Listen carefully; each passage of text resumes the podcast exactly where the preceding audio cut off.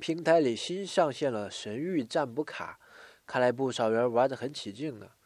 作为平台常知的项目，我们鼓励大家可以经常来抽哦。我自己的经验是，就像你有困难了能看出真正的朋友一样，遇到事儿了来抽卡，可以看出你内在直觉的神奇之处呀。当然了，昨天的重磅应该算是购物了，很多人又体验了一把无我的刺激感，事后想要剁手已然来不及呀。